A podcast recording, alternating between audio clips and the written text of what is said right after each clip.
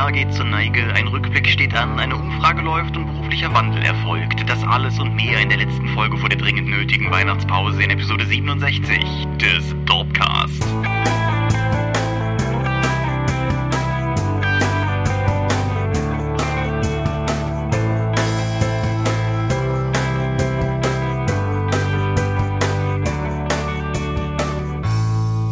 Hi und herzlich willkommen zur Episode 67 des Dorpcast. Ein letztes Mal für 2015 sitzen wir hier und wollen über Rollenspiele reden. Und wenn ich wir sage, dann meine ich zum einen dich. Michael Mingers, guten Abend. Und zum anderen mich, Thomas Michalski. Hi. Und worüber wollen wir heute reden? Den äh, ein Jahresrückblick auf 2015. Genau. Es ist mal wieder ein Jahr rum und es ist mal wieder Zeit zu schauen, was in diesem Jahr eigentlich passiert ist. Bevor wir das aber tun, eine Frage, die wir uns in letzter Zeit häufiger gefragt haben, nämlich, was trinkst du? Apfelschorle. Das ist eindrucksvoll unspektakulär. Das stimmt. Neben mir steht ein Saveur du Soir, ein von Lipton nur außerhalb von Deutschland verkaufter Tee mit Minze und Süßholz. Wir sind heute also beide nicht alkoholisch unterwegs. Wow. Eindrucksvoll, nicht wahr? Ja. Dann ein zweiter Punkt, den ich dir im Vorfeld gar nicht angekündigt habe. Wir haben schon wieder eine Fanmail bekommen. Oh. Muss man gerade gucken, genau. Ich äh, fange einfach mal an mit den ersten Zeilen. Ich lese sie nicht ganz vor, sie ist nämlich lang. Ich wohne in Großbritannien und höre euch seit mehr als drei Jahren regelmäßig und obwohl ich nicht spiele, quasi als Rollenspielersatz. Mir geht. Mehr als drei Jahren? Ja, seit mehr als drei Jahren. Das wird knapp, weil wir das dritte Jahr gerade beenden, aber dann mutmaßlich seit Anfang an. Ja. Ja, nein. Be besagte schreibende Person hat äh, keinen Namen hinterlassen, aber spielt, äh, hat halt seit Mitte der Teenagerzeit entsprechend gespielt und hätte durchaus Lust wieder anzufangen, hat aber unter anderem das Problem mit äh, Sprachbarriere und dergleichen mehr und ist dementsprechend momentan auch darauf angewiesen, dass wir über Rollenspiele reden. Scheint aber daran Spaß zu haben. Uh. Und ich dachte, also, ich, das wird jetzt keine regelmäßige Einrichtung, dass wir hier entsprechend Fanmail vorlesen. Aber ich fand es auf jeden Fall cool, dass das jetzt schon eine mehr ist. Ja. Die hat uns übrigens, deshalb habe ich sie dir auch nicht weitergeleitet, tatsächlich über ein offenes Kommentarfeld bei der Dorp-Umfrage erreicht, was ja gewissermaßen eine perfekte Überleitung ist, um kurz darauf einzugehen. Ja, bitte. Ah ja, die große Dorpcast-Umfrage 2015 läuft bereits unter Hochtouren. Derzeit, während wir hier sprechen, haben 82 Leute daran teilgenommen. Hinweis dazu ist, letztes Jahr haben insgesamt 83 Leute daran teilgenommen. Ja, da geht noch was. Das Ding ist also seit acht Tagen offen und hat jetzt so viel Beteiligung wie letztes Jahr nach einem Monat. Da, wie du sagst, da geht noch was, ja. Vielleicht hassen uns die Leute inzwischen auch nur so, dass sie sich bemüßigt fühlen, jetzt alle in die Kommentare zu schreiben, wie doof wir sind. Ich kann spoilern und sagen, nein, dem ist nicht so. Aber Details erfährst du erst in der nächsten Episode, denn auch für die Hörer gesagt, du hast darum gebeten, sozusagen erst in der nächsten Episode live mit den Ergebnissen konfrontiert zu werden. Ja, bitte. Genau, ja. Dennoch, die Umfrage ist noch offen und die Tatsache, dass schon viele teilgenommen haben, ist kein Grund, jetzt nicht mehr teilzunehmen. Es geht uns letztendlich darum, einen Eindruck zu kriegen, was ihr eigentlich hören wollt, wenn ihr uns hört, ob ihr mögt, was wir tun oder nicht. Unabhängig davon, eventuell Veränderungen vorzunehmen oder nicht. Außerdem gibt es die Möglichkeit, wie letztes Jahr, sich Themen zu wünschen und anders als letztes Jahr die Möglichkeit, zumindest Gäste vorzuschlagen. Zu wünschen wir hier ein bisschen hochgegriffen. Also klar, ihr könnt ihr euch wünschen, aber ich kann halt nicht bei allen versprechen, dass die umsetzbar sind, aber gehen wir dann auch nächste Folge entsprechend durch. Die Umfrage ist offen. Den Link dazu poste ich auch nochmal in die Show Notes dieser Episode. Und ja, dann würde ich mich, wie gesagt, freuen, wenn noch viele Leute daran teilnehmen. Offen ist sie bis zum 10. Januar. Das ist sieben Tage vor Erscheinen der nächsten Episode. Okay. Okay. Haben wir sonst noch etwas, über das wir reden müssen, bevor wir zur Medienschau übergehen können? Ja, also es gibt vielleicht noch einen, einen äh, Punkt, über den wir reden sollten. Wir haben uns gestern gesehen. Ah, richtig. Also von der Folge aus gesehen, gestern. So richtig im echten Leben und so. So richtig im echten Leben und vor allen Dingen so richtig im echten Taunus. Ja, in fucking Waldems. Ja, auch wenn alle deine Erzählungen von dem sibirischen Taunus mich ja völlig im Stich gelassen haben, weil ich gestern an einem Tag im Dezember vor Ort war, der Temperaturen hatte, wie sie zuletzt Mitte August gemessen worden sind. Mhm. Aber ja, genau. Und ich war bei Ulysses, um einen Arbeitsvertrag zu unterschreiben. Denn dies ist sozusagen, naja, noch nicht die erste Folge in Anstellung, aber die erste Folge seit Unterschreiben des Arbeitsvertrages. Ich bin jetzt sozusagen absehbar ab Mitte Januar ganz offiziell hundertprozentig exklusiv bei euch. Genau. Nach jahrelanger Freelancer-Tätigkeit wurdest du jetzt dazu geknechtet, tatsächlich in Ulysses Knechtschaft überzugehen. Genau. Ich habe heute dann auch den meisten meiner bisherigen Auftraggeber, die nicht ihr seid, schon mal Bescheid gesagt und viele freundliche, warme Worte und nette Wünsche für die Zukunft bekommen. Erfreulicherweise keiner, der jetzt irgendwie gegen den Tisch getreten hat und rumschrie oder so. Aber ja, nein, genau. Und damit beginnt dann nächstes Jahr auch ein, ein spannendes neues Kapitel aus dem Buch des professionellen Rollenspielproduzierens für mich. Ja, deine erste Festanstellung. Ja, das ist korrekt. Ich bin ja aus dem Studium nahtlos in den Selbstberuf gestolpert und ja. Jetzt kann man uns noch viel mehr vorwerfen, wir wären so ein Ulysses-Cast. Das ist äh, richtig. 100% der Belegschaft sind von Ulysses angestellt. Das ist richtig. Und damit ist es ja so dorpseitig gefasst noch nicht mal ganz vorbei. Genau, weil wir haben tatsächlich noch eine weitere Layouterin aus dem Dorp-Umkreis auch noch von einer halben Stelle eingestellt. Genau, das ist äh, sozusagen die Ehefrau äh, des Menschen, der regelmäßig dafür sorgt, dass die Dorp immer noch online ist. ja, danke Torben. danke Torben, genau. Ja, nein, also ich bin auf jeden Fall gespannt, was uns das bringt. Es hat zunächst mal keinerlei Einfluss auf den Dorp-Cast oder auf die Dorp allgemein.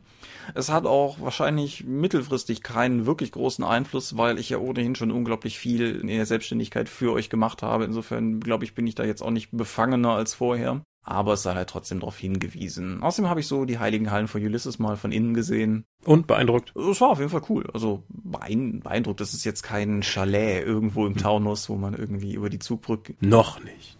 Noch nicht. Das ist der nächste Schritt, ja. Wenn die feindliche Übernahme der Dorp vollständig ist, dann ist der nächste Schritt entschlossen, ja. Ja, Warum nicht? Ja. Nee, genau. Aber da sollte noch drüber geredet werden. Und dann, doch, dann habe ich noch einen Punkt, bevor wir zur Medienschau kommen, aber ganz kurz. Diejenigen von euch, die die Schätze der Himmelsstürmer, unseren Earthbound-Fan-Download, den wir zur RPC dieses Jahr rausgebracht haben, cool finden, schaut doch noch mal rein. Der hat seit gestern zwei Rechtschreibfehler weniger und ein Backcover. Uh. Ja. Das wurde nämlich gewünscht und da habe ich mir gedacht, ja gut, dann sollte das auch kriegen. So, und jetzt können wir über Medien reden. Willst du anfangen? Äh, ja, ich habe auf Amazon Prime einen Film gesehen. 47 Ronin. Mm. Das ist das Ding mit, mit Keanu Reeves, oder? Ja, also es ist halt ein Samurai-Film. Das heißt, Samurai verlieren ihren Lord, schwören Rache und führen die dann aus. Okay.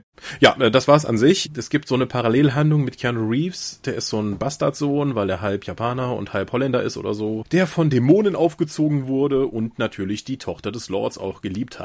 Oder immer noch liebt, denn sie ist nicht mitgestorben. Und sie liebt ihn auch. Warum sollte es auch irgendwelche Probleme geben? Ja, was passiert da in den knapp zwei Stunden Film? Also es gibt keine interessanten Charaktere. Also mit niemandem kann man sich irgendwie verbunden fühlen. Irgendwann in der Mitte wird dann werden einige von denen umgebracht und ich denke mir so, ah ja, richtig, der hatte vorher anderthalb Sätze. Ich sollte jetzt irgendwas fühlen, glaube ich. Das ist nichts Ganzes und nichts Halbes. Es ist, hat man im Trailer, glaube ich, gesehen. Es gibt ein paar übernatürliche Elemente. Die sind, glaube ich, auch alle im Trailer zu sehen. Die sahen ziemlich CGI-lastig aus, oder? Ja, aber die sind völlig aufgesetzt. Also mhm. du kannst den kompletten, die komplette Geschichte, das beruht ja angeblich auf historischen Begebenheiten, plus ein bisschen von dem übernatürlichen Kram, der aber auch komplett nebenbei passiert. Und Keanu Reeves ist, glaube ich, auch nur dabei, um einen Kaukasier dabei zu haben, damit das westliche Publikum einen Bezugspunkt hat. Weil der eigentliche Held ist der Anführer der Samurai, die dann zu Ronin geworden sind. Okay, das ist etwas, was im Trailer tatsächlich nicht kommuniziert wird. Ja, aber sie, sie teilen sich so ein bisschen hälftig die Screentime auf, weil sie nicht wissen, wer jetzt eigentlich im Zentrum der Geschichte stehen soll. Äh, zudem ist auf dem Kinoplakat dann auch noch ein über und über tätowierter junger Mann zu sehen, der genau, glaube ich, sieben Sekunden im Film zu sehen ist und keinerlei Funktion hat, außer einen halben Satz zu sagen ja, es ist einfach, ich kann den überhaupt nicht empfehlen. Der ist nicht spannend, der ist nicht unterhaltsam, es gibt keine interessante Sache. Es gibt irgendwie einen, der, der böse Feldherr hat da so einen übernatürlichen riesigen Krieger in einer schweren Rüstung. Der hat auch keine coole Szene. Der wird am Ende, wird schon meist irgendjemand eine Granate in irgendein Haus und dann explodiert das Haus und er wird von Steinen verschüttet. So während er an einem Gang entlang geht. So, okay, dafür haben wir jetzt diese Kreatur, dieses große, nicht sprechende Wesen hier ständig aufgebaut im Film, als den richtig großen Kämpfer und dann wird er einfach unter Steinen begraben von irgendjemanden. Also ist noch nicht mal einer der Nebencharaktere, die mir egal sind. Es ist irgendein Hansel, der da eine Granate reinwirft. Das ist einfach insgesamt ein ziemlich enttäuschender Film und ich kann den überhaupt nicht empfehlen. Okay. Vernichtend, aber, aber gut. Dann empfehle ich doch mal was. Bertram Fiddle ist ein Point-and-Click-Adventure, das in Episodenform erscheint und dessen erster Teil mittlerweile verfügbar ist und den ich nun gespielt habe. Es ist ein klassisches, animierte, also zweidimensional gepixeltes Point-and-Click-Adventure, dessen erste Episode, A Dreadly Business, zumindest schon mal ganz gut darin ist, die eigentliche Prämisse aufzustellen. Die Hauptfigur ist der titelgebende Bertram Fiddle, der sich selbst als Leading Victorian Explorator bezeichnet und der im viktorianischen London in so einer Art Privatdetektiv-Job arbeitet. So Sherlock Holmes mäßig. Er hat auch einen Assistenten, einen Diener, der so die Dr. Watson-Rolle, also zumindest das begleitende Element von Dr. Watson übernimmt, Gavin. Gavin ist ein Zyklop, was allerdings im Laufe des Spiels bis jetzt nicht weiter kommentiert worden ist. Mhm. Der Plot dreht sich um verschiedene Elemente. Zum einen treibt ein grässlicher Mörder sein Unwesen in der Stadt, ein Mann mit dem enigmatischen Titel Jeff the Murderer.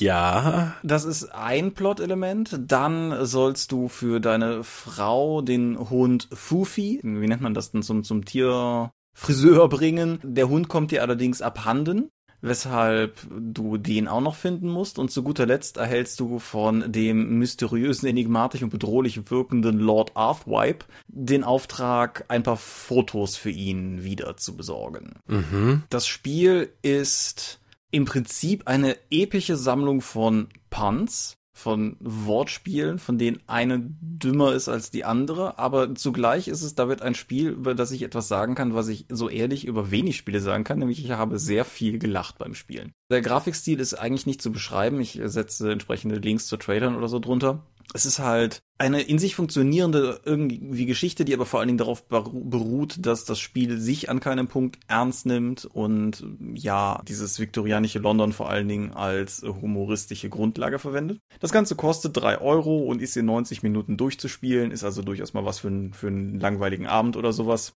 Ich kann es sehr empfehlen, wenn man, weiß ich nicht, zum einen auf englischen Humor steht und auf der anderen Seite so, ja, halt die, die humoristischen Point-and-Click-Adventures, die Monkey Islands dieser Welt und so weiter und so fort. Wenn man die zu schätzen weiß, dann kann ich das Ganze sehr, sehr ans Herz legen. Die Episoden werden, anders als bei vielen anderen dieser Spiele, einzeln gekickstartet, weshalb ich jetzt sagen kann, dass Episode 2, A Bleaker Predicament, mittlerweile auch erfolgreich gefundet ist.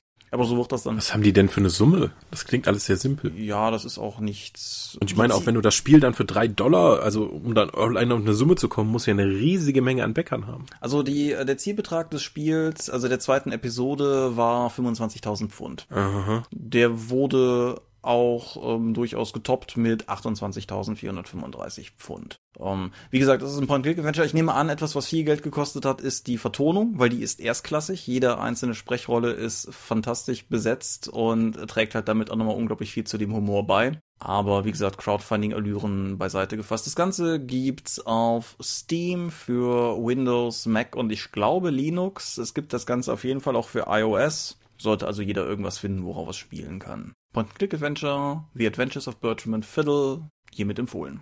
Okay. Ich habe es tatsächlich geschafft, in den letzten Wochen zwei Staffeln einer Serie zu sehen. Und nein, es war keine britische Serie, wo man das ja an einem Abend schaffen kann. Ja.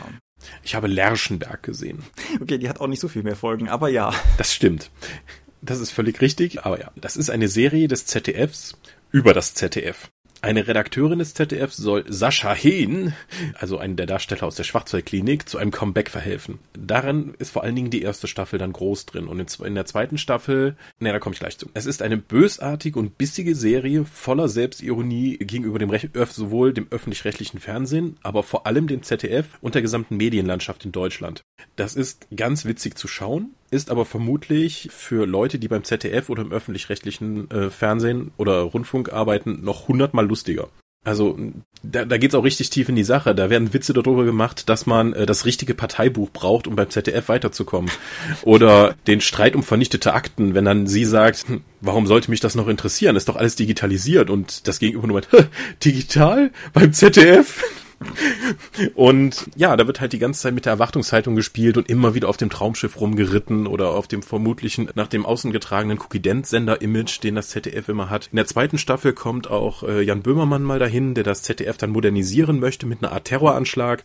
Es ist, ich weiß nicht, was da passiert ist, wie die das durchgesetzt haben. Sascha Hehn, der sich selbst spielt als völlig unausstehlicher, selbstverliebter Typ, ist einfach großartig, wie er sich selbst karikiert und noch die, alles, was dazugehört. Lerschenberg kann ich auf jeden Fall warm empfehlen. Das ZDF ist etwas, was mich maßlos fasziniert, was das betrifft, weil es einerseits sowas wie Lerschenberg hervorbringt oder halt als ja durchaus eigenständigen, aber ja doch dran angekoppelten Spartensender ZDF Neo, was halt überhaupt nicht zusammengeht. Mhm. Und auf der anderen Seite war ich in der vergangenen Woche einen Abend lang in der Eifel gestrandet, weil mein Auto in der Werkstatt war und ich war dann bei meinen Eltern und wir, die hatten abends so eine Weihnachtspendengala drin und die hat jedes einzelne Klischee erfüllt, was du von so einer Klischee-ZDF-Sendung erwarten würdest. Die Zielgruppe war mutmaßlich Ü60. Kein einziger Beitrag hat gegriffen. Alles war irgendwie ganz furchtbar und dann hat irgendwie noch der Räder, dem das Traumschiff gehört, dem ZDF, der das Traumschiff produziert, irgendwie eine Million Euro gespendet. Das war alles völlig krude. Und auf der anderen Seite hast du sowas wie Leichenberg. Ich bin auf jeden Fall auch sehr, sehr fasziniert davon.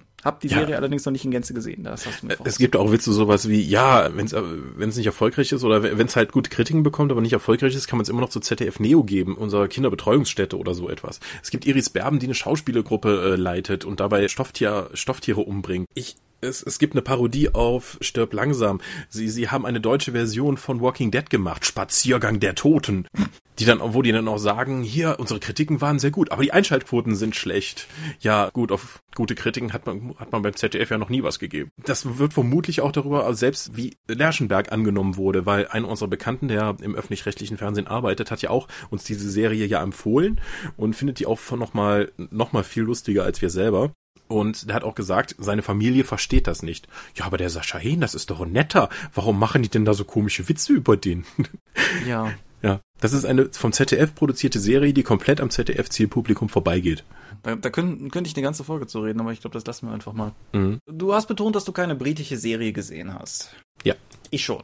Ah. Black Mirror, sagt dir das was? Ja. Ja. Aber äh, auch noch nicht gesehen. Ist eine britische Science-Fiction-Serie, würde ich mal sagen. Eine Science-Fiction-Satire-Serie, mehr oder weniger. Umfasst mittlerweile zwei Staffeln, A3 Episoden und ein Weihnachtsspecial. Das Weihnachtsspecial habe ich noch nicht gesehen, aber alles, inklusive des Specials, ist auf Netflix zu haben. Das hängt auch damit zusammen, dass Netflix die Serie im September mehr oder weniger sich einverleibt hat, nachdem die Briten damit nichts mehr machen wollten und jetzt eine dritte Staffel produzieren wird. Aber das ist dann Zukunftsmusik. Worum geht's? In jeder Folge um was anderes. Das Ganze ist so ein Konzept einer, einer Anthologieserie, jetzt nicht im Sinne von, was weiß ich, uh, True Detective, wo jede Staffel für sich genommen eine eigene Geschichte ist, sondern hier ist halt jede Folge etwas eigenes, so Tales from the Crypt mäßig. Und die Bandbreite ist relativ immens. Allen gemein ist, dass es um Science-Fiction-Themen geht, und allen gemein ist, dass sie in irgendeiner Form mehr oder weniger über modernen Medienkonsum reflektiert. Also es gibt beispielsweise eine Folge, die mehr oder weniger sich nur darum rankt, dass in dieser fiktiven Zukunft Leute in der Lage sind, alle ihre Gedanken aufzuzeichnen und dann halt auch durchaus miteinander zu gucken über Smartphones oder irgendwie dann Wireless auf Fernsehern oder so. Und was halt passiert, wenn, sagen wir mal, Misstrauen in eine Beziehung kriecht und plötzlich alle Momente, über die du diskutieren könntest, ja immer noch noch abrufbar sind.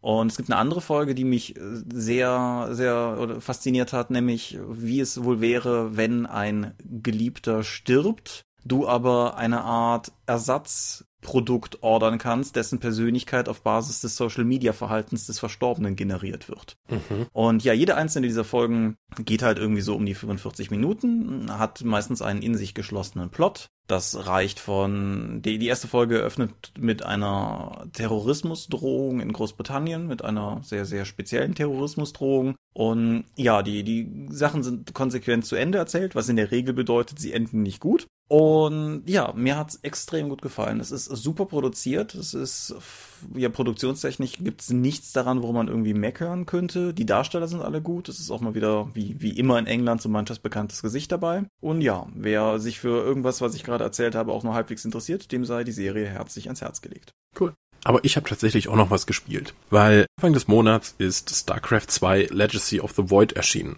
Der abschließende Teil der StarCraft 2 Trilogie. Das ist auch ein Satz, den man sich auf der Zunge zergehen lassen muss. Ja, es ist ja nicht das erste Videospiel, wo der zweite Teil drei Teile hat. Okay, wieso heißt das Ding Legacy of the Void und nicht Vermächtnis der Lehre? Man weiß es nicht. Egal.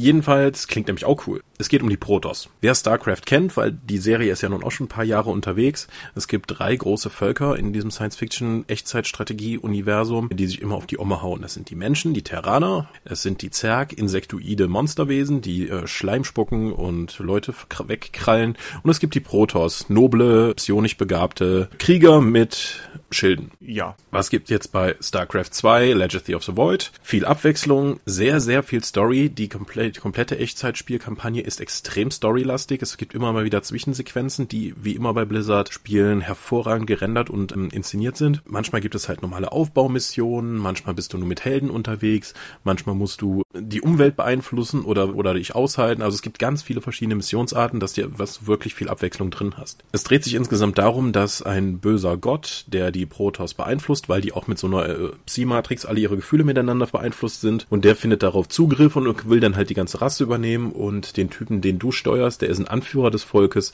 der schafft es, diesen Nervenknoten zu durchtrennen und dann sein Volk gegen sein, gegen die geistig verwirrten Protoss zu führen und dann gegen diesen Gott Ammon. So. Der hat aber nicht nur die Protoss beeinflusst, sondern hat auch noch Zerg und Menschen und dann hast du halt viele verschiedene Gegner. Die Kampagne ist auf normal relativ leicht, da bin ich so durchgelaufen. Ich habe nur zweimal Missionen nicht geschafft, weil aus Versehen einer meiner Helden erschossen wurde. Mhm. Das passiert halt, wenn man einfach auf die Gegner drückt und sagt angreifen. Und nach Ende der Kampagne gibt es noch einen Prolog. Damit spielt man dann sozusagen nach dem Abschluss der Geschichte der Protoss dann nochmal den Abschluss der Gesamtrahmenhandlung der Kampagne. Mhm. Und da dreht das Ding nochmal richtig auf. Da werden Helden, die du gespielt hast, zu Gott, zu Göttern, die dann mit flammenden Schwingen dann durch die Leere ziehen. Man muss Götter erschießen. Es ist ein bisschen verwirrend. Das sind drei Missionen. In der ersten Mission spielt man die Protoss, wie man das bis jetzt vorher in der Kampagne gemacht hat. In der zweiten Mission musst du plötzlich die Terraner übernehmen. Und ich war erstmal, das war die zweite Mission, wo ich halt gescheitert bin, weil, was zur Hölle? Plötzlich muss ich ein komplett anderes Volk, was sich ganz anders spielt, was andere Einheiten hat, mich nochmal reindenken und die dann umsetzen. Und in der finalen dritten Mission des Prologes spielst du dann auch noch die Zerg, sodass du alles nochmal gesehen hast, bevor man sich von allen Charakteren verabschieden kann. Insgesamt, trotz der Epik des Finales, war ich irgendwie enttäuscht. Ich hatte Probleme, mich mit den Protoss direkt zu identifizieren oder eine emotionale Bindung zu denen aufzubauen. Mhm. Vielleicht liegt's daran, weil diese Aliens eben nur starre Gesichter haben, die haben keine Münder, keine Nasen. Die bewegen halt nur ein bisschen den Kopf, während sie mit ihren hallenden, psionisch übertragenen Stimmen dann miteinander reden. Hat es mir halt ein bisschen erschwert, da einen Bezug zu aufzubauen. Da waren mir die Terraner und selbst die Zerg mit ihren monströsen Visagen doch irgendwie sympathischer. Aber nichtsdestotrotz, es ist am Freitag bei mir angekommen und ich habe das fast das gesamte Wochenende durchgespielt, weil es einfach eine sehr packende Kampagne war. Ja. Also ein hervorragendes Echtzeitstrategiespiel mal wieder. Ja, ich bin, ich bin, was Echtzeitstrategiespiele betrifft, so ein bisschen immer hin und her gerissen, weil ich mag das Genre eigentlich ziemlich gerne, aber es ist halt irgendwie auch lange keins mehr rausgekommen, was mich so richtig gereizt hat. Und StarCraft 2 wäre tatsächlich das eine, wo ich sagen würde, dem würde ich dann tatsächlich auch gerne nochmal eine Chance geben, aber das scheitert derzeit bei mir an der Computer-Hardware, weil mein alter Mac Mini das einfach nicht packt. Dein Mac Mini packt StarCraft 2 nicht. Das läuft super, wenn es einmal gestartet ist. Das startet halt nur in einem Zeitraum, in dem ich meistens dann schon schlafen gehen möchte, bis die Mission da ist. Oh. Und das macht's halt unattraktiv. Dementsprechend spiele ich momentan Command Conquer Red Alert, das erste nochmal. Aber Yay! Ist, das ist auch cool, aber soll nicht unser Thema sein. Ja. Nein, aber wie findest du denn inhaltlich den Abschluss von StarCraft 2? Du sagst, es ist episch, okay, aber findest du, es ist ein gutes Ende? Ich meine, du hast das ja jetzt auch über Jahre gespielt. Naja, über Jahre ist gut. Das ist ja, glaube ich, jetzt fünf, sechs, sieben Jahre oder so etwas haben die drei Teile jetzt gebraucht. Das meine ich, ja. Ja, die Handlung von den Terranern hat mir immer noch am besten gefallen. Weil, ich weiß nicht, da fand ich irgendwie die Charaktere am interessantesten. Bei dem zweiten Teil, Heart of the Swarm, auch keinen deutschen Titel bekommen, warum auch nicht. War es auch sehr abwechslungsreich und auch die Geschichte um Kerrigan war sehr wendlung, wendungsreich und die hat immerhin, immerhin wieder eine starke Beziehung zu dem Jim Raynor gehabt aus der Menschenkampagne, wodurch das einfach interessanter war. Jetzt im dritten Teil, die Protoss, ich habe zuerst gedacht, okay, ich spiele jetzt hier einen Helden, den ich gar nicht kenne. Ich muss dann erstmal nachschauen, wer das überhaupt ist, den ich da und was für einen Bezug ich zu dem überhaupt habe. Jim Raynor und Kerrigan kommen auch im dritten Teil vor, aber Kerrigan ist ein ganzes Stück da prominenter und insgesamt machen die Protoss das vor allem unter sich aus. Okay. Deswegen insgesamt fand das Ende hin nicht schlecht, aber doch von der Größe der Erzählung und der Wucht und allem doch etwas zu enttäuschen, auch von der Inszenierung. Hm. Ja, gut. Also es enttäuscht auf sehr hohem Niveau, also hat mich zumindest enttäuscht. Die Spielmechanik ist immer noch sehr gut, nur das Narrative zum Finale hin ist nicht meins gewesen.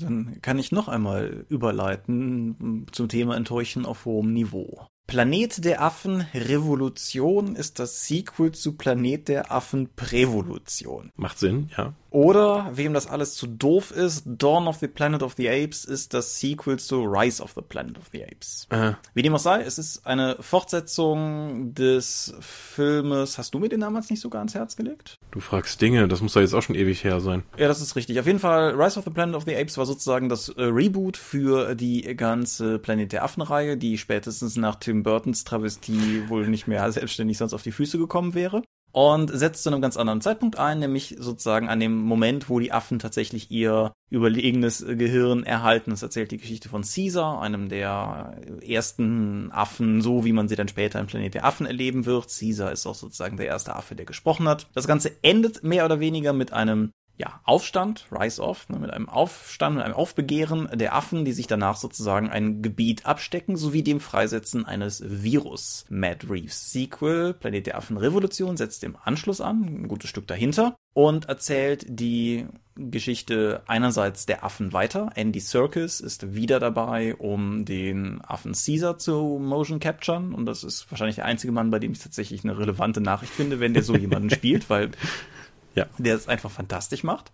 Und denen gegenüber steht ein, eine menschliche Siedlung. Es ist mittlerweile alles sehr postapokalyptisch geworden und diese menschliche Siedlung würde gerne in das Gebiet der Affen vorstoßen, weil dort entsprechende Vorrichtungen wären, die sie nutzen könnten, um wieder Strom zu erzeugen. Aber das setzt halt voraus, dass sie sich mit den Affen auseinandersetzen. Es gibt Jason Clarkey, den hast du in Terminator Genesis als John Connor gesehen. Und äh, Carrie Russell, die sind so tendenziell eher affenfreundliche Leute, die da den Kontakt suchen. Und angeführt wird die menschliche Siedlung von Gary Oldman, der nicht so ein Affenfreund ist. Mhm. Das Ganze wird aber dann sozusagen auch nochmal innerhalb der Affen von einem, von einem Meinungs, von einer Meinungsverschiedenheit durchbrochen, weil Caesar halt durchaus gewillt ist, Diplomatie mit den Menschen zu suchen, wohingegen sein sowas ähnliches wie der nächste in der Rangfolge Kobar viel mehr auf Krawall gebürstet ist. Und er will es den Menschen so richtig zeigen.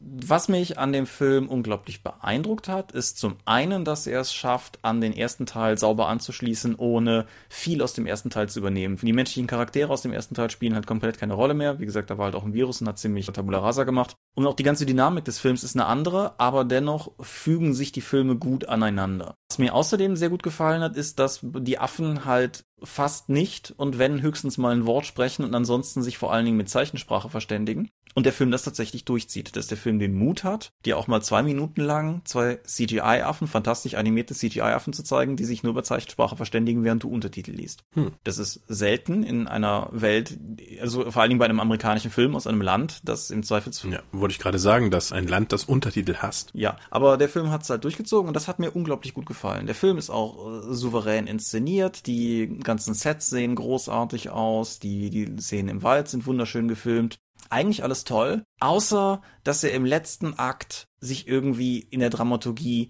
schrecklich verstolpert. Mhm. Also wir haben den bei einem mit mit ich habe den mit ein paar Freunden zusammen auf dem Filmabend gesehen und wir haben den halt eher so angemacht mit der mal gucken, was jetzt passiert und waren die ersten zwei Drittel des Films oder vielleicht sogar drei Viertel des Films tatsächlich alle gefesselt. Selbst die die Spötter unter den Anwesenden waren dann irgendwann still und guckten diesen Film. Und du merktest halt einfach, wie im Finale auch die Aufmerksamkeit aller Zuschauer langsam abbrach, weil er einfach nicht zu Porto kommt. Das Finale ist irgendwie einfach gefühlt 15 Minuten zu lang oder so. Wenn die raus wären, dann wäre das wahrscheinlich ein rundum guter Film. So ist es immer noch ein sehenswerter Film und deutlich besser als manches andere, was das Planet der Affen-Franchise schon hervorgebracht hat. Also fast alle anderen Filme? Ja, der, der erste ist halt ein Klassiker. Alles danach können wir darüber streiten. Naja, wie dem auch sei, es ist ein, ein, der Film, den kann man sich durchaus geben, aber er bleibt unter seinem Potenzial zurück, hinter seinem Potenzial zurück. Nichtsdestotrotz dreht der gleiche Regisseur gerade War for the Planet of the Apes, also kommt auf jeden Fall noch einer, wo sie dann zeigen können, ob sie aus den Dramaturgiefehlern lernen oder ob es vielleicht tatsächlich einfach so sein sollte und wir noch nicht kompatibel sind. Okay. So viel dazu. Dann haben wir schon eine ganze Menge erzählt. Ja, aber dafür, dass wir relativ lange nicht zur Medienschau gekommen sind, liegen wir ja sogar noch halbwegs in der Zeit. Sprechen wir doch einfach mal über die zurückliegende Zeit, also zwölf Monate davon. Ich habe dich letztes Jahr an dieser Stelle gefragt, was für einen Eindruck 2014 bei dir hinterlassen hat und deshalb will ich diese Chance einfach aufgreifen und dich auch dieses Jahr fragen, was hat 2015 für einen Eindruck hinterlassen? DESA 5. äh, erkläre das den Zuhörern. DESA 5 hat mein Leben zerstört. Ja, DSA 5 kam ja in die spannende letzte Entwicklungsphase in diesem Jahr und wurde dann tatsächlich bis zur Veröffentlichung geprügelt und dann noch die nachfolgenden Produkte. Ja, spannend. Und eigentlich hatte ich, bis dahin hatte ich eigentlich nichts mit DSA zu tun. Nur äh, dann kam das halt auch über mich hinein und durch meine Funktion als stellvertretender Verlagsleiter bei Ulysses bin ich da auch stärker eingebunden worden. Zudem ist ja noch unser Layouter nach Japan ausgewandert, weswegen ich dann so Second Duty als Layouter spielen musste. Deswegen habe ich mich sehr intensiv mit vielen DSA 5 Elementen und Layout beschäftigen dürfen. Ja, ich habe die Tage auch tatsächlich einen Screenshot davon getwittert. Unheil über Arivor dürfte tatsächlich das erste Produkt sein, das jemals irgendwo erschienen ist, das uns beide nebeneinander als die beiden Layouter führt. Und dann ist das auch noch ein DSA-Produkt. das ist, ach, Weißt du, ich mache den Kram jetzt dreieinhalb Jahre. Weißt du, an wie vielen Produkten ich inzwischen mitgearbeitet habe? Ja. Aber tatsächlich wir beide noch nicht. Aber das wird ja in Zukunft vielleicht häufiger passieren. Ich gehe da tatsächlich auch von aus, ja. Ja, wobei du natürlich auch im, im Bezug auf Produkte, die in irgendeiner Form über dich gelaufen sind, damit ein paar Sachen recht äh, unrecht tust, weil 2015 zum Beispiel auch Dragon Kings hatte. Ach. ach. Oder die Smaragdspitze. Nee, das war Dezember 2014. Na gut, aber Dragon Kings war auf jeden Fall dieses Jahr, insofern. Ja, das ist ein Buch, das sehr, sehr schön aussieht, aber leider im Lektorat versagt hat, weswegen ich das aktuell nochmal neu lektorieren lasse. Damit wir zumindest den Leuten, das war ja zum Glück ein Bundle-Produkt, das heißt, alle Leute, die es gekauft haben, kriegen dann nochmal zumindest ein aktualisiertes PDF. Es tut mir sehr leid. Ja. Reiß nur wieder alte Wunden auf. Entschuldigung. Dann reiße ich eine eigene auf. Die V20 ist dieses Jahr erschienen, komplett, mit allem drum und dran. War echt ein hartes Stück Arbeit, aber ich denke, es hat sich durchaus gelohnt. Also wenn ich so neben mich gucke und diesen großen grünen Marmorblock im Regal sehe, bin ich da durchaus recht, recht happy mit dem, was da zustande gekommen ist. Und ja, stimmt, wenn, wenn diese Folge online geht, ist gestern sozusagen das Tenebre Noctis gelaufen. Mhm. Ja. Die Vampire Convention, wo sich dann endlich klärt, wie es mit der World of Darkness jetzt mit dem neuen Lizenznehmer weitergeht. Genau. Ich bin da tatsächlich auch völlig unwissend, wie die Hörer zu diesem Zeitpunkt gerade noch einfach sehr gespannt, was denn da wohl kommen wird. Ja, ich auch. Ich war dieses Jahr zum ersten Mal außerhalb von Europa und das dann auch noch beruflich. Ja, stimmt. Du warst äh, in Amerika und in Amerika in dieser Enklave, die sich GenCon nennt, richtig? Genau, viel mehr habe ich von Amerika nicht gesehen. Aber was soll ich sagen, Amerika ist groß, weitestgehend quadratisch aufgebaut und es gibt eine Messehalle da, wo eine GenCon stattfindet. Ja, ich kann wenigstens sagen, dass ich über den Atlantik geflogen bin, um an einer Rollenspiel-Convention teilzunehmen. Ja gut, und das war ja durchaus eine positive Erfahrung. Ja, eine sehr anstrengende, wie sowieso ganz 2015 bis jetzt sehr anstrengend war, aber ja, auch bereichernd für mein weiteres Leben, hoffe ich. Ja, lass, lass mich überlegen. Conventions dieses Jahr. RPC war cool. Habe ich ja hier auch groß und breit, haben wir drüber gesprochen. RPC war definitiv cool. Angefangen von Ego-Schmeicheleien in meine Richtung, wie von Leuten im Zug an meiner Stimme erkannt werden, dank dieses Podcasts. äh, aber halt auch dank einfach. dieses Podcasts. Es ist ja. Und ja, auch allgemein, wie gesagt, war es, war es eine tolle Erfahrung. Feencon dieses Jahr war verhältnismäßig doof, weil ich auf dem Weg dahin liegen geblieben bin und eine ja. signifikant teure Autoreparatur dem nachfolgte. Und ja, aber wenigstens war es eins, war, war es vermutlich der heißeste Tag des Jahres. Ja, das war super, vor allen Dingen schattenlos, wie ich da stand. Aber das, das zieht sich auch so ein bisschen durch dieses Jahr, weil ich ja eine weitere teure Autoreparatur über mich äh, habe ergehen lassen, um gestern in Taunus fahren zu können. Also immerhin habe ich jetzt wieder TÜV. Dann ist, na gut, reden wir nicht über mein Auto, das interessiert eh keinen. Nee, aber das war auf jeden Fall eine coole Sache. Spielemesse habe ich dieses Jahr nicht geschafft. Wie die letzten Jahre auch. Korrekt. Das letzte Jahr, ich glaube vorletztes Jahr war ich.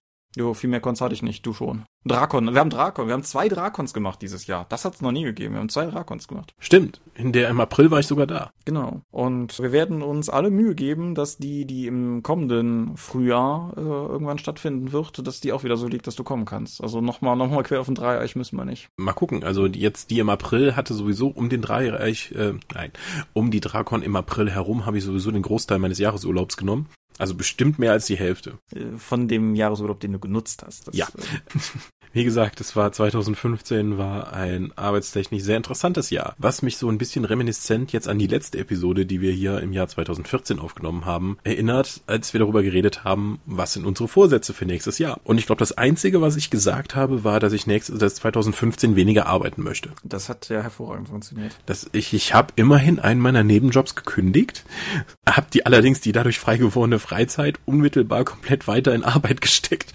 für meinen Hauptjob. Ja. Das hat also nur so bedingt gut funktioniert. Ja, aber genau, letztes Jahr haben wir, haben wir sozusagen eigene Errungenschaften und so weiter, also auch Dorpkram nachgestellt. Ziehen wir das dieses Jahr doch einfach mal vor. Wir haben dieses Jahr diese Folge eingerechnet 23 Folgen vom Dorpcast aufgezeichnet. Hm. Das ist identisch mit dem Vorjahr, also ist durchaus in Ordnung. Ich hätte das, hatte die Befürchtung, dass es ein bisschen weniger wird, weil wir dieses Jahr irgendwie mehr Verstolperungen hatten im Zeitplan, aber am Ende scheint sich das dann doch wieder ausgeglichen zu haben. Keine Sorge, da du jetzt Vollzeit für uns arbeitest, werden wir bestimmt ein paar Episoden haben, wo wir sagen, sollen wir Dorpcast aufnehmen oder sollen wir lieber das Buch fertig machen? Ah, ich, andererseits sind wir beide relativ stur, was Pläne betrifft. Du verbietest mir, du würdest mir ja sogar, wenn du, du kannst mir jetzt verbieten, in Urlaub zu fahren. Ha.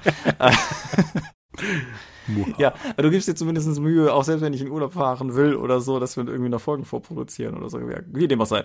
Wir waren mit Dorp TV auf RPC und Spielemesse. Das war, denke ich, wie jedes Jahr cool wie jedes Jahr sowohl RPC, weil ich die ganze Zeit im Stand war, als auch Spielemesse, einfach weil ich gar nicht da war, habe ich Dorp TV selber auch genutzt, um rauszukriegen, was auf den Messen eigentlich abgeht. Ich glaube, ich habe immer noch nicht alle Dorp TV Videos von der Spielmesse gesehen. Schäm dich, hol das mal nach. Ja. Dann, ähm, ja genau, was auch in der Umfrage mit thematisiert wird, da könnt ihr euch dazu auch nochmal äußern, wenn ihr möchtet. Wir haben dieses Jahr nachgelassen, was das Beantworten von Kommentaren zum Dorpcast auf der Seite betrifft. Dazu nochmal ein dickes Sorry. Ich habe mir fest vorgenommen, dass das nächstes Jahr wieder besser wird. Es hat halt häufig einfach nicht sollen sein, aber wie, wie gesagt, wir lesen sie halt alle und werden auf jeden Fall zusehen, dass das da sich nochmal noch eine gute Lösung findet. Ansonsten, Vorsätze für dieses Jahr, die wir hatten. Die 1 w 6 Freunde Neuauflage ist erschienen. Yay! So wie wir das vorhatten. Das hat funktioniert gar nicht angekündigt, aber eben auch erschienen ist, die sind die eben schon mal erwähnten Schätze der Himmelsstürmer, dieses 16-seitige, jetzt 17-seitige PDF mit magischen Gegenständen für das Earthworm-Rollenspiel in der vierten Edition. Apropos, du hast Earthbound rausgebracht dieses Jahr. Richtig. Ja. Was wir nicht rausgebracht haben, mittlerweile aber enthüllt haben, da haben wir letztes Mal noch äh, ein große, großes Geheimnis draus gemacht, ist die Neuauflage von Schrecken aus der Tiefe. Das ist auch nach wie vor geplant, aber das scheitert auch an der Zeit, aber weder von dir noch an mir, von, sondern von Gerard hier aus meinem Bekanntenkreis, der Abenteuer zu der Neuauflage beisteuern will und einfach nicht dazu kommt. Aber es ist weiterhin geplant und es gibt ein schickes neues Layout. Das hilft keinem, aber es ist geplant. ja, Mystics of Mana, lass uns mal kurz über Mystics of Mana reden. Ja, genau, Thomas. Ja, also Mystics of Mana. Was geht? Alter, eine Menge, aber das Falsche. Nein, Mystics of Mana ist der Plan, ein Pen-Paper-Rollenspiel zu machen, das sich an den 16-Bit-Japano-Rollenspielen orientiert, also so die frühen Final Fantasies, die Mystic Quests und Secret of Manas, aber sicherlich auch den ein oder anderen Einschlag aus Zelda hat und das Ganze mit einem gewissen Grundstock an, ich möchte es mal dorpigem Humor betrachtet. Das Ganze wird, wenn es denn jemals fertig wird, crunchiger sein als zum Beispiel die 1 wie 6 Freunde, weil wir persönlich beide der Meinung sind, dass eine gewisse Regellastigkeit und zum Beispiel auch einfach das Steigern von Charakteren mhm. essentieller Bestandteil des Genres ist. Aber es ist nicht da. Das hängt an so vielen Facetten, dass es unglaublich schwierig ist zu sagen, woran es genau liegt. Aber zumindest ich für meinen Teil möchte es weiterhin gerne machen. Das haben wir letztes Jahr auch gesagt. Aber es ist, es ist nicht tot, was ewig liegt. Und wir haben ja auch schon Sachen irgendwann rausgebracht, mit denen keiner mehr gerechnet hat. Das Dopendium zum Beispiel war so ein Fall. Insofern. Gibt nicht noch ein Format Dorp? Ja. Ich habe dieses Jahr tatsächlich mit Marcel, meinem primären Dopendium-Co-Autor und drittem Drittel des Triumvirats neben Matthias oder so, mhm. noch telefoniert. Und wir haben kurz über das Thema Formate Dorp gesprochen, aber das ist nicht so, wie ich 2016 rechnen würde. Ha. Ja, genau. Und äh, was ich auch seit zwei Monaten nicht fertig kriege, ist ein Savage Worlds Download von Markus. Der kommt Weihnachten.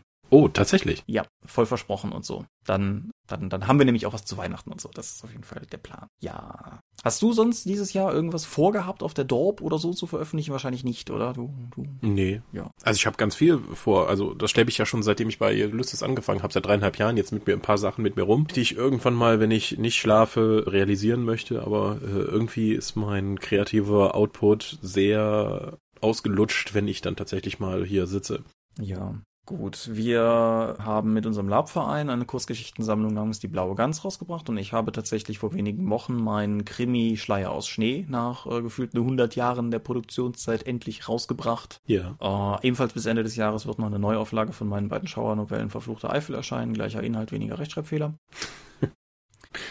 Und ja, das ist dann auch, glaube ich, so weitestgehend das von mir aus gewesen für dieses Jahr, zumindest soweit das hier irgendwie relevant ist. Wie hast du das Jahr denn Rollenspielen oder Rollenspielszenen technisch wahrgenommen? Gibt es Dinge, die sonst bei dir hängen geblieben sind? Also wir hatten ja schon mal drüber geredet, dass insgesamt unser Eindruck ist, dass es alles sehr positiv läuft und dass die Leute wieder mit mehr Optimismus rangehen, dass Crowdfunding eine gute Möglichkeit ist, um auch Nischensysteme und auch insgesamt größere Systeme wieder mit einem Hype zu versehen, dass einfach wieder mehr Begeisterung in der Szene da ist. Mhm. Es, äh, es kommen jetzt neue Editionen raus, äh, es fächert sich weiter auf, was vom Angebot ist, Rollenspielverlage stellen Leute ein. Insgesamt klingt das doch nicht schlecht. Ja, das ist auf jeden Fall richtig. Mit Cthulhu 7 ist noch ein Spiel erschienen, auf das ich sehr sehnsuchtsvoll gewartet habe. Und das jetzt halt tatsächlich endlich, endlich Buch geworden ist und das mir bisher ziemlich gut gefällt. Wir haben hier ja schon mal drüber gesprochen. Ich werde das irgendwann auch nochmal vertiefen, aber ich habe es auf der Drakon das erste Mal gespielt und war, wie gesagt, auch sehr zufrieden. Der Uhrwerk Verlag hat Fate auf Deutsch rausgebracht dieses Jahr Mhm. und damit gleich einen ganzen Sack von, von Türen aufgestoßen, sei es jetzt Fate Core, sei es jetzt äh, Fate Accelerated, das heißt auf Deutsch Turbo?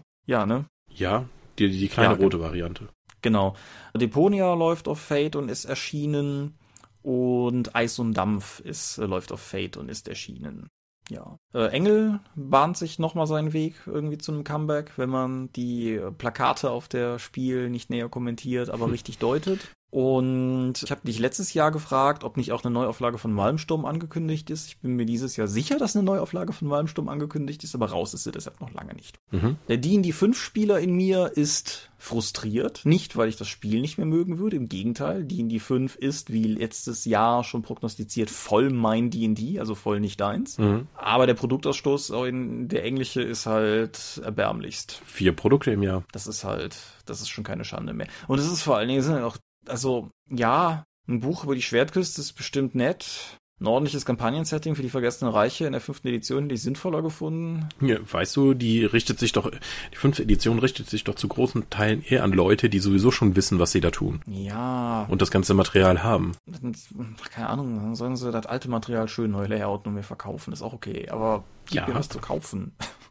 ja, nein, aber ansonsten, Vor allen Dingen, wenn du nicht Spielleiter bist, kriegst du ja noch viel weniger. ja, das ist richtig. Aber dennoch, also D&D 5 ist auf jeden Fall, wie gesagt, mein D&D. Das Mhm. muss ich einfach ganz klar sagen. Ich bin mit dem Plan, ein entsprechendes Kampagnentagebuch auf der Dorp zu veröffentlichen, bei weitem nicht so in Form gekommen, wie ich das gehofft habe. Aber um es einfach hier nochmal klar zu sagen, unsere Runde hat massig Spaß und ich würde tatsächlich sagen, dass es so vom, wann spielen wir das nächste Mal, Faktor her, eine der gefragtesten Runden ist, die ich hier momentan in Aachen habe. Also spricht auf jeden Fall für das Spiel. Vor 20 haben wir schon erwähnt, euer und 13th Age ist auf Deutsch raus. Jo. Ich habe dieses Jahr vor allen Dingen, was Rollenspiel angeht, Hexen 1733, die Testspielkampagne gespielt, das ja noch bei uns in Entwicklung ist. Wir haben im Verlag eine Verlagsliga gemacht für War Machine Hordes mit, die sehr, sehr viel Spaß bereitet hat, aber auch zum Ende hin sehr von DSA 5 torpediert wurde von der Entwicklung, weil keiner mehr Zeit hatte. Wir werden aber vermutlich, hoffentlich Anfang nächsten Jahres dann einen, äh, einen neuen Versuch starten, die Liga zu spielen. Ja, cool. Genau. Ja, Numenera ist nicht raus. Ja, da habe ich heute Ist- noch einen, den Eintrag in der Crowdfunding-Plattform gelesen, genau, habe ich, hab ich auch, ja. dass es Verzögerungen im Layout gibt. Aber es ist mittlerweile im Layout und sollte dann irgendwann kommen. Es ist ja auch eine Menge, Menge Material am Ende im Paket. Ja. Gewesen, das muss ja auch erstmal alles gesetzt sein. Und tendenziell bin ich ja durchaus auch im Lager, dann sollen sie sich lieber Zeit lassen und es gut machen. Insofern. Naja, ich weiß nicht, ob es dadurch besser wird, indem es halt eine Zeit lang einfach nur rumliegt und keiner dran arbeiten kann. Ja, aber andererseits finde ich es halt, also dann, dann soll zumindest auch der dran arbeiten, der, der dafür auserkoren ist, dran zu arbeiten und nicht irgendwie so, hey, kannst du nicht auch Layouten, Aufträge vergeben werden? Das Mhm. kommt ja auch vor. Und dann soll das ja schon durchaus auch sozusagen in den richtigen Händen liegen. Ob es die richtigen Hände sind, können wir besprechen, wenn es raus ist. Ich freue mich maßlos drauf. Was kommt und kommt halt nicht. Ja. Ja, ja. Du, du betreust jetzt mehr Reihen, habe ich mir sagen lassen, nach diesem Jahr, ne? Ich bin mir unsicher. Ach so, ähm, richtig. Es gibt ja noch diese Kooperation mit dem Heidelberger Spieleverlag, die jetzt dazu geführt hat, dass Warhammer 40, dass die Rollenspiele zu Warhammer 40.000 und zu Star Wars auch bei uns im Haus untergebracht sind. Mhm. Ja, ist ein ganz spannender Entwicklungsprozess, auch was äh, die Freigabefristen und überhaupt die Schwierigkeiten angeht, an Daten zu kommen. Äh, ja, Was ist schlimmer? es ist insgesamt eine relativ interessante Erfahrung, sieben fertige Bücher zu haben, die du noch nicht zum Drucker geben kannst. Okay. Ich frage nicht weiter nach, zumindest nicht während das Mikro läuft. Aber ja, ja. Mhm. Ja, gut. Wir haben, wir haben über das gesprochen, was wir für letztes Jahr vorhatten, was die Dorp 2016 allgemein angeht. Es gilt halt grundsätzlich, dass alles, was wir rausbringen wollen, dass wir es nach wie vor rausbringen wollen. Das umfasst halt eben das erwähnte Schrecken aus der Tiefe, das umfasst Mystics of Mana. Markus wird mehr Savage Worlds machen. Ah, Wir haben. Markus ist ähm, Vater geworden. Herzlichen Glückwunsch. Genau, Markus ist Vater geworden. Allgemein, die Rate der Dorp-Kinder steigt und steigt. Torben und Nadine sind nochmal Eltern geworden. Genau, ja. Aber. Nee, warte. Paula ist jetzt mehr als ein Jahr alt. Das muss schon 2014 passiert sein. Die haben auf jeden Fall mehrere. ja. Nein, äh, Markus hat auch ein DSA-Abenteuer in der Mache, aber ich nehme an, das ist auch schlicht und ergreifend am Vaterwerden so ein bisschen in die in Bredouille gekommen. Ursprünglich war ja der Plan, das parallel zum Grundregelwerk rauszubringen. That didn't work. Aber das kommt halt auch noch irgendwann, genauso wie ich eigentlich auch vorhabe, noch ein DSA-Abenteuer zu schreiben, aber da müssen wir mal rausfinden, wie das nächstes Jahr alles zeitlich funktioniert. Ja, unabhängig von Dorpkram möchte ich nächstes Jahr unser Filmprojekt Hilde und die Glocken der Amazonen zu einem Ende bringen. Da kommt auch zu Weihnachten nochmal ein Trailer. Das sollte ursprünglich auch dieses Jahr fertig werden. Ist es fast, aber eben gerade so nicht. Und wenn Hilde aus dem Weg ist, dann steht ja auch Xoro 2 an. Äh, ja, da bin ich nur noch 20 Kilo von entfernt. Ja, das äh, machen wir alles. Äh, Digital. Clevere Schnitttechnik oder so. Ja. Ja, genau. Nein, aber Hilde ist ein, ein äh, Trash-Amazon-Film, den wir budgetlos gedreht haben und der jetzt entsprechend erscheinen soll. Und kommt halt gratis ins Netz. Kein, kein großer Anspruch, kein Erfolgsplan damit. Einfach nur, weil es Spaß macht. Kein Erfolgsplan ist gut. äh, apropos Trashfilme. Ich habe, oder besser die Orkenspalter haben dieses Jahr auf dem Heinzcon im schönen Norden Norddeich einen Trashfilm gedreht mit The Owling. Das ist richtig. Ja, äh, wo ich äh, Sheriff Weston spielen durfte. Ja, ich empfehle den Film jedem. Und die Reaktion ist immer eine andere Variante von höflicher Ablehnung. Er ist nicht so schlimm geworden, wie wir ihn eigentlich geplant haben. Ich fand den ehrlich lustig und ich war nicht dabei. Das ist ja eigentlich immer ein wichtiges Ja. Kriterium. Nächstes Jahr kommt die Fortsetzung auf dem nächsten Heinzcon. Oh, das wusste ich noch gar nicht. Ja, Habe ich ja heiße News sozusagen. Ja, genau. ihr, ihr habt zuerst hier gehört. Also vielleicht, also ich, ich denke mal, es ist zumindest jetzt der Plan. Wer kann schon sagen, was in vier Monaten ist?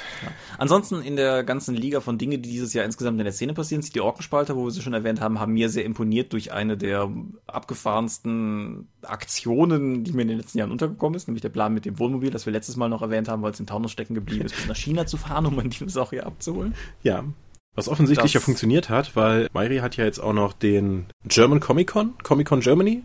Auf jeden Fall die in Dortmund äh, moderiert und da war auch Steff im Dinosaurier mit dabei und der kam wohl auch gut an. Er hat, er durfte dem siebten Doktor die Hand schütteln im Dinosaurierkostüm und der fand das cool und Darstellern of The Walking Dead hat der Dino sich dann Autogrammkarten abgeholt. Das scheint und alle zwei Schritte konnte er, äh, musste er anhalten, weil jemand ein Foto mit ihm machen wollte. Also es scheint sich gelohnt zu haben, nach China zu fahren, um Dinosaurier zu holen. Sie sind mit dem Dinosaurier auch Halloween rundgegangen Mhm. und haben da irgendwie die Straßen unsicher gemacht, was ich auch irgendwie ganz nett fand. Genau, aber das ist auf jeden Fall, es, es fällt für mich aber auch so ein bisschen mit in das, was wir eben schon mal angeschnitten haben, was vielleicht ein guter Punkt ist, um das Ganze hier sozusagen zumindest irgendwie nach dieser konfusen Reihe durch Themen vom Nenner zu bringen. Was so ein bisschen, ja, Unternehmergeist klingt so unglaublich abgedroschen und nach 70er Jahren. Aber dass halt Leute rund um die Szene, ich meine, das ist ja jetzt in dem Sinne kein, kein reines Rollenspielding, aber es geht ja letztendlich auch um ein Space 8, äh, wie ist die Jahreszahl? 1889. Ja, auf jeden Fall um, um ein Filmprojekt in die Richtung und so weiter. Dass halt einfach Leute wieder Kram machen, dass man nicht mehr das Gefühl hat, dass das alles einfach nur still und starr da liegt, sondern dass halt tatsächlich, ja, einfach Sachen gemacht werden, weil Leute es cool finden. Sea Dracula ist dieses Jahr erschienen. Nee, das gab's letztes Jahr auch schon. Echt? Ich meine, letztes Jahr auf dem Dreieichkon wäre mein Interview zu Battletech auch schon unterbrochen worden, weil mein Interviewer vor Lachen sich nicht mehr halten konnte, weil im Hintergrund hinter mir, was ich nicht gesehen habe, eine Sea Dracula Demo-Runde stattfand. Gut, dann das mag gewesen sein, wie dem auch sei, aber du weißt, was ich meine. Also dieser, dieser generelle Geist, einfach auch mal Unfug zu machen, sei es jetzt eben auch Ulysses-seitig, sowas wie das Land Ork rauszubringen, was halt auch ein doch ja eher schräges System ist, um es zu machen oder so. Deswegen Das, Crowdfunding. Ja, ja, aber das, das spricht mich halt auch einfach so ein bisschen in meiner, in meiner dorpigen Seele an, weil Unfug machen ist grundsätzlich ja immer eine gute Idee. Hast du dorpige Vorsätze fürs nächste Jahr? Ich nehme keine Irgendwas- Vorsätze mehr. Ich, pass, ich gucke einfach, was mir alles passiert und dann versuche ich das durchzuziehen. Das ist ja gewissermaßen auch in sich ein Vorsatz. Oder? Nein, das ist einfach Fatalismus. Idealisiere das nicht. Alles klar. Ja, wie gesagt, Hil- Hilde soll nächstes Jahr kommen. Die Dorp-Sachen haben wir erwähnt. Und ich versuche ein Buch zu schreiben namens Verdorbene Asche, von dem ich hoffe, dass es nächstes Jahr rauskommt. Eine, eine weitere Schauergeschichte in der Eifel. Mhm. Äh, wir werden anfangen, Xoro zu produzieren. Ob du tatsächlich nächstes Jahr schon vor die Kamera musst, das kann ich dir jetzt auch noch nicht sagen. Aber Xoro 2 ist auf jeden Fall das Sequel zu Xoro. Ach, schau. Und äh, damit wiederum ein Barbarenfilm. Das wird also auf jeden Fall irgendwie kommen. Ah ja, und natürlich die Einblicksfreunde Geistergauner und Halunken. Der erste Abenteuerband ist auch relativ weit fortgeschritten. Es gibt ein Cover. Also, Cover gibt's bei der Dopp ja meistens als erstes, dann kommt dann nichts. Das ist nicht falsch. Ja, Markus und ich machen beide zu gerne Cover, glaube ich. Nein, Geistergarn und der Lunken ist relativ weit fortgeschritten. Es wird eine Anzahl zwischen vier und sechs Abenteuern beinhalten. Das wird noch ein bisschen auf die Seitenzahl ankommen. Ziel ist auf jeden Fall so um die 80 bis 100 Seiten nachher am Ende rauszuhaben.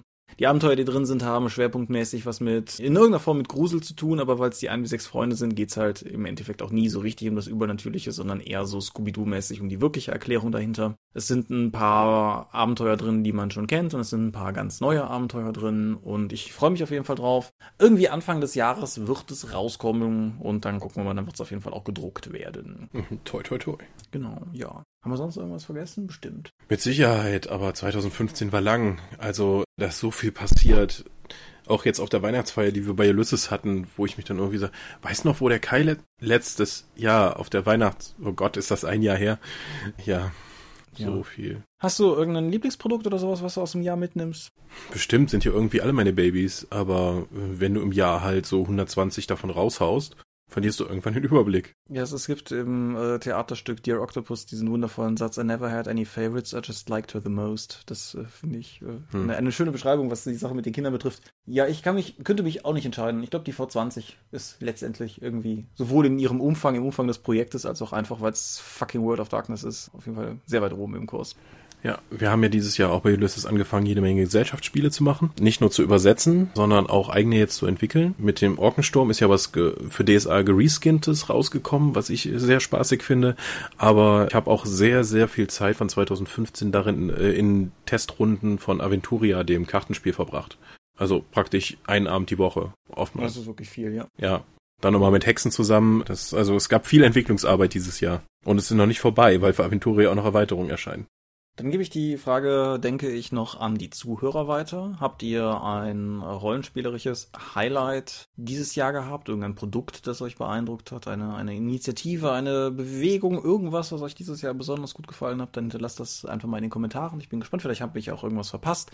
Wenn es irgendwas Indie-Spieliges war, dann haben wir es mit Sicherheit verpasst, weil unsere völlige Ignoranz im Bereich der Indie-Spiele ist ähm, Legendär. bekannt.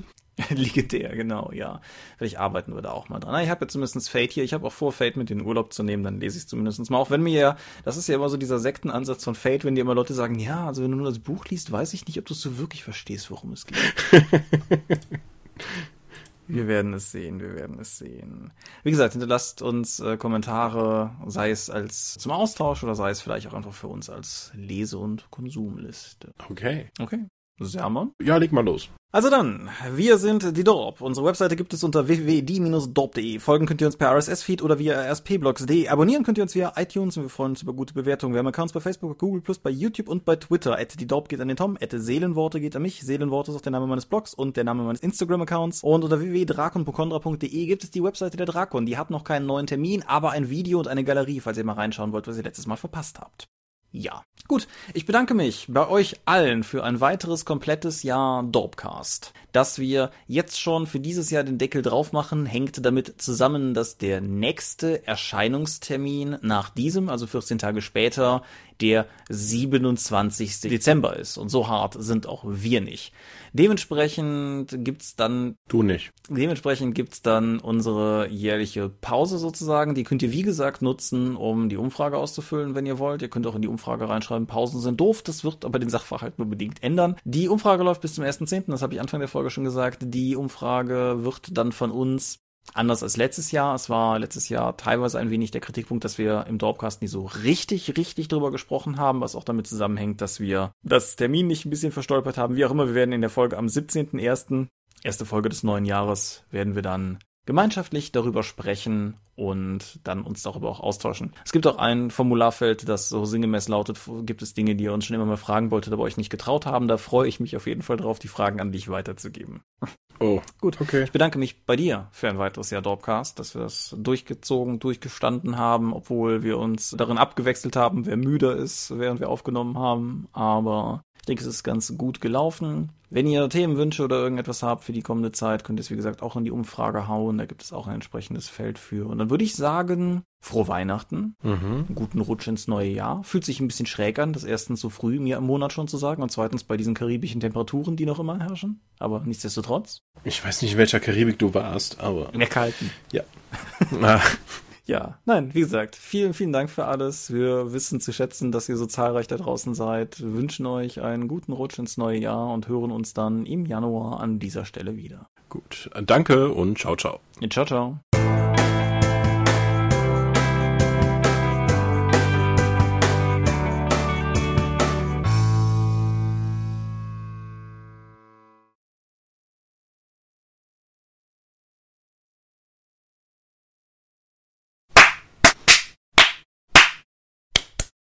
Was? Was war das denn für ein Klatschen? Besser? Nein. So, ich, höre, ich stoppe die Aufnahme, bevor es noch peinlicher wird.